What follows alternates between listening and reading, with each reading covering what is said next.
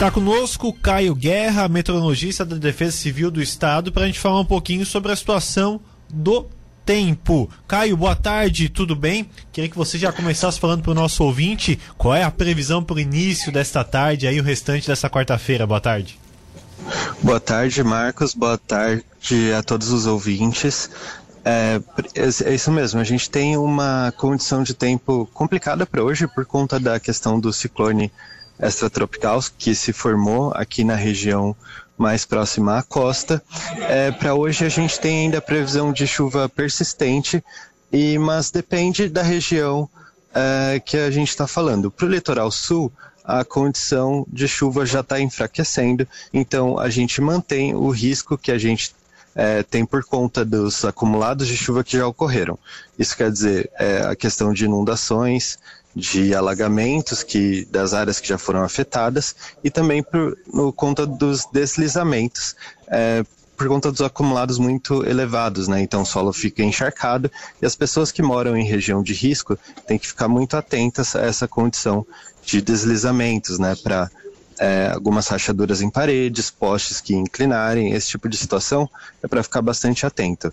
Para outras regiões do estado, a chuva ainda permanece, então, pra, da Grande Florianópolis até o litoral norte, a chuva persistente ainda até o final da tarde e noite, ainda com rajadas de vento, então nessas áreas ainda muita atenção para pontos de alagamentos, para a questão do, das dos ventos, né? Então, para destelhamentos e quedas de árvores, esse tipo de situação.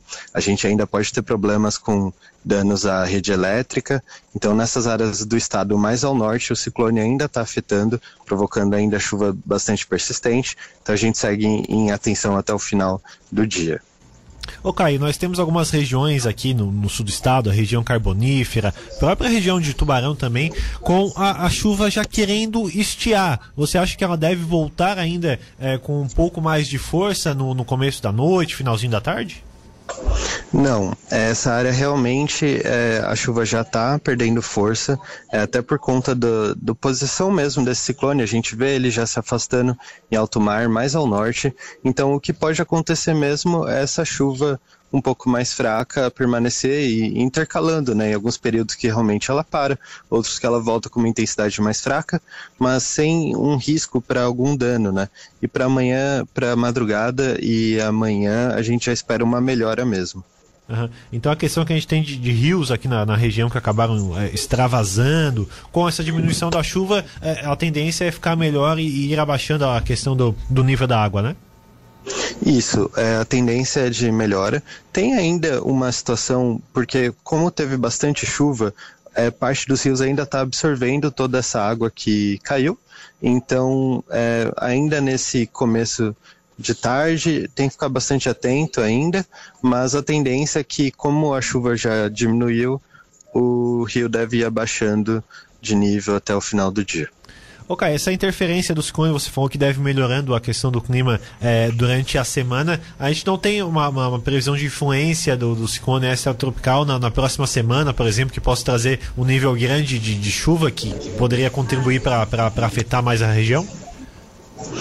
É, para a semana que vem seria já um outro sistema, né? O, o ciclone que está afetando hoje, ele realmente está afastando e se é, deslocando, então não vai ter mais esse efeito. Para os próximos dias a gente tem o estabelecimento de uma massa de ar um pouco mais seca, então a questão para amanhã e sexta, talvez ali no comecinho do sábado, é mais uma condição de frio que a gente tem que é, também é, é, comunicar, né? Mas questão de chuva por enquanto é, diminui. Mas aí para a semana que vem, algumas outras instabilidades se aproximam aí do, da região. Então a gente, mas ainda está um pouco distante para dizer quais vão ser os efeitos dela.